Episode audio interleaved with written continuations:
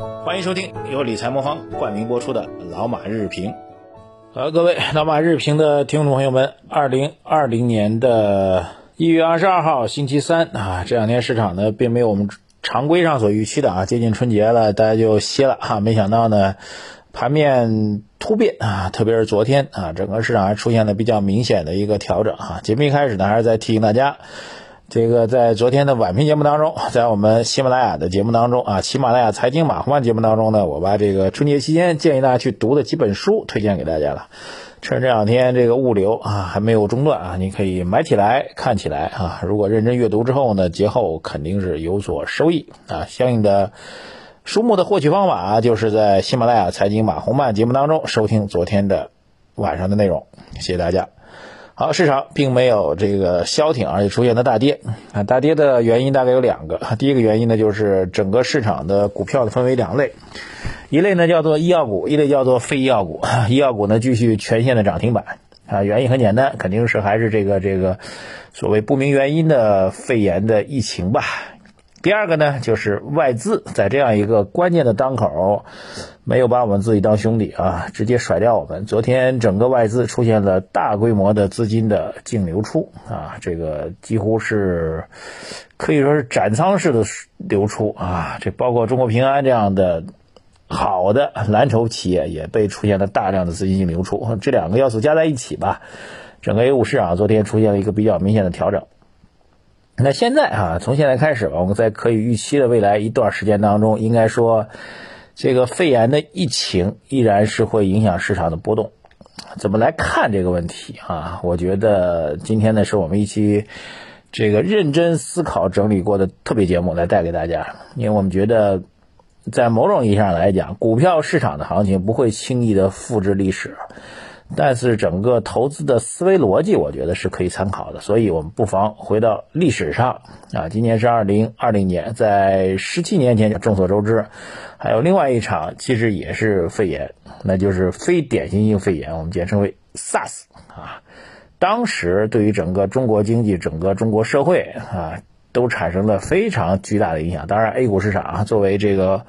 经济运行的风向标肯定也因为这个事情受到了一个巨大的影响，所以我们今天节目呢，从两个层面把当年 SARS 肆虐的时候，股票市场和经济的一些有趣的变化啊两个点来带给大家，然后呢，会对今天呢，我们觉得当下的这一波所谓啊武汉的这次原因不明的肺炎的疫情呢，所产生的股市也好，经济也好的影响，可能会带来比较大的启迪，好吧？首先来看一下。当年的股市啊，二零零三年的股市，实际上如果把整个零三年的状况放到一起的话，可以发现一个非常有趣的现象。实际上，零三年实际上是处于整个股市的一个相对比较低迷的时期啊。我们知道，中国资本市场在九九年呢有过一波五幺九行情，五幺九行情大概在零零年、零一年的时候，就是所谓的互联网的泡沫崩裂。崩裂之后呢，其实整个的中国市 A 股市场陷入到一个非常低迷的一种状况。连续不断的阴跌啊，最低的时候应该是跌破了千点啊。那后面呢，到零六零七年迎来了 A 股市场历史当中最大的波大牛市。所以呢，从这样来讲，零三年就是非典肆虐的肆虐的那一年呢，实际上是处于这个低迷期的一个中段啊。整个市场的交易机会并不算大啊。如果放在这个大的时间波段上来讲，实际上是。五幺九行情和零零六零七年两大波行情中间的那个低谷啊，当然现在我们翻回头来看是知道的，但当年你在进行当中是不知道的，所以整体的市场是相对比较盘弱的，而且当年呢实际上出现了一次这个伊拉克战争啊，伊拉克战争啊，当时实际上是产生比较大影响，是英美联军啊这个所谓联合部队对伊拉克发起了所谓斩首行动啊，那么。迅速的推翻了萨达姆的政权，那这是当时是在零三年的三月份发生的事情。那么到了四月份的时候，国内的这个非典疫情是正式升温啊。那个时候其实变化比较大，大家有兴趣可以翻一下当时的新闻啊。因为这个信息发布的问题，包括防治不到位的问题，实际上包括卫生部的部长、北京市的市长呢都被免职了啊。有兴趣的话去可以去翻一下。而且在之后呢，整个的这个。感染的人数，包括死亡的人数，出现了一个快速的一个跳升啊！可以客观来讲，那个时候整个社会的一个恐慌情绪要比现在要严峻的多得多啊！呃，实际上从四月份开始。那么由此所导致的状况呢，实际上股票市场还是做出了一波明显的一个下调啊，实际上时间是比较吻合的。那么我们当时看到的时间节点呢，是在四月二十号的时候，呃。呃，这样来说吧，四月十五号头，卫生部公布了相关非典疫情的人数出现了一个激增。那么四月二十号的时候，就对卫生部长包括北京市长进行了免职。那么从四月十六号到二十五号开始呢，股市出现了一波的急跌啊，下跌呢实际上是从八个交易日当中的上证综指从一千六百三十一点跌到了一千四百八十七点啊，跌幅达到百分之八点八啊，大盘跌百分之接近百分之九了，个股其实跌得非常惨烈。当然，随着时间的推移啊，这个是四月中啊开始出现快速下跌。那么到了六月份的时候，其实股指就开始出现反弹。六月份的市场的逐渐反弹之后呢，最终到六月二号反弹到高点是达到一千五百七十七点，这是股票市场。在那个所谓非典肆虐的时间节点当中啊，出现了一个这个比较明显的急跌啊，以及消息企稳之后的一个反弹的一个状况啊，这就对股市的一个直接的影响啊。说句实在话，如果从严格来讲，实际上是从四月中到六月头上，大概就是一个半月时间，整个资本市场的运行就波段性的影响就已经告一段落了。这是第一个要给大家告诉的事情。那么股票市场当月一个半月的一个调整啊、下跌和调整上升之后，其实。整个二零一三年，我们要提到的是，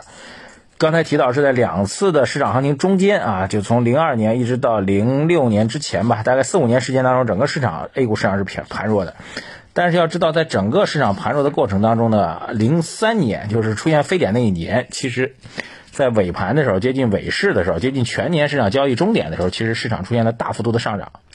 呃，从十一月份十三号啊到十二月份的三十一号，整个市场指数出现了一个迅猛的反弹，反弹幅度非常巨大啊。那么整个导致最终二零零三年全年上证综指是反而累计上涨了百分之十，这是整个股指从二二四五点见顶，一直跌到九九八点，整个五年大熊市当中唯一一个上涨的自然年度。好吧，所以两个点，第一个就是在零三年非典肆虐的时候，股指出现了一个半月的快速下跌以及快速的反弹，但是全年整个股指其实是非常棒的一个最终的一个走势。原因其实现在讲很简单，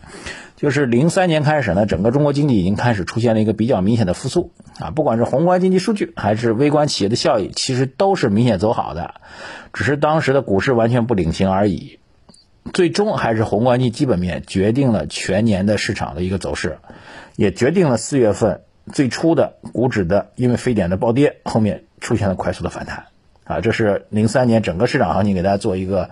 这个简单的一个梳理啊。第二个要讲的其实更重要，我们大家伙现在其实都特别习惯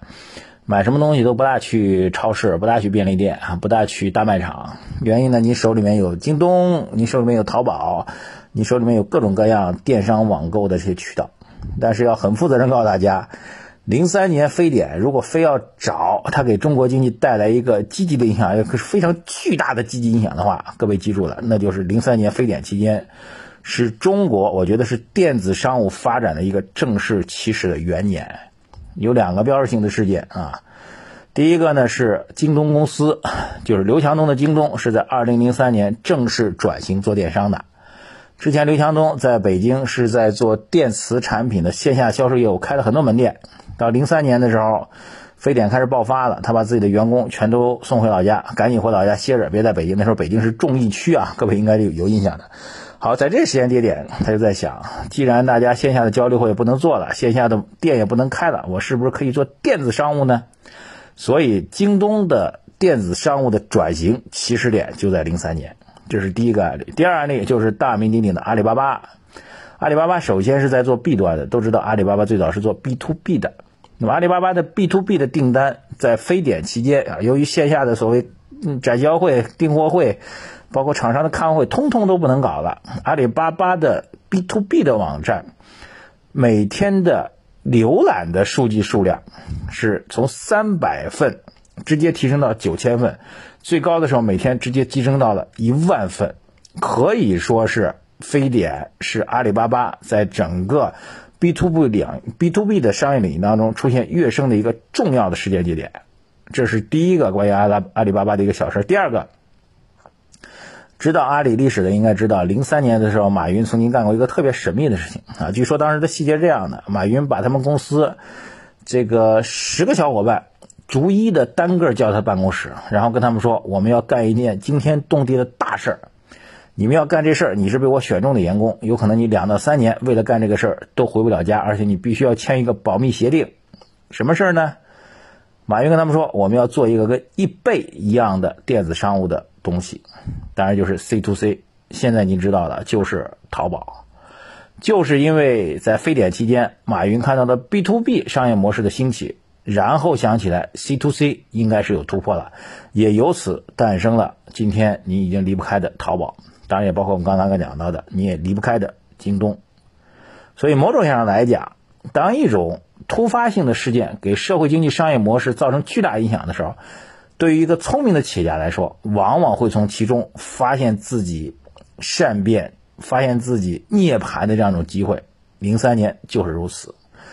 换句话说，如果我们真的去假想一下，如果零三年没有那么严重的非典影响，当时其实全中国的商务、交通、旅游其实已经完全都停滞了，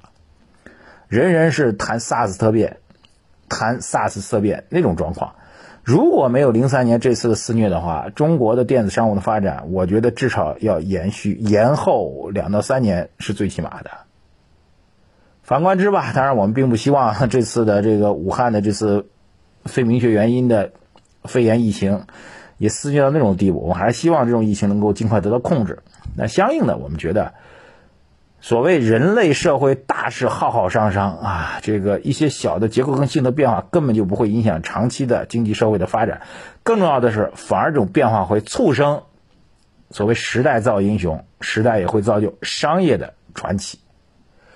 好，今天其实没有什么特别的建议啊，因为对于具体这次疫情的演绎，我不会预测，我也预测不来。但是我觉得，至少历史当中两个重要的启示可以明确的告诉我们。我觉得，作为一个价值投资者，作为我们长期节目的听众来说，您自己应该知道该去做些什么了。理财魔方倡导以基金组合的方式科学投资基金，基金组合相比指数波动小，收益高，涵盖股票、债券、黄金 ETF、海外 QD 等基金资产，不定期提供组合调整建议，可一键完成调仓。理财魔方拥有证监会颁发的基金销售牌照，各大应用商店搜索“理财魔方”即可下载。好，感谢收听我们今天的老马日评啊！各位有更多的想法的话，可以在微信公众号“财经马红漫”的头条留言给我。特别是听完我们今天节目，您的想法和建议，欢迎大家留言给我，我在那里等着您的看法，我们共同交流和分享。谢谢大家，也请您把我们今天的公号内容多多的转发推荐。我觉得这期节目内容非常非常重要，拜托各位多多的转发推荐。谢谢大家，再见。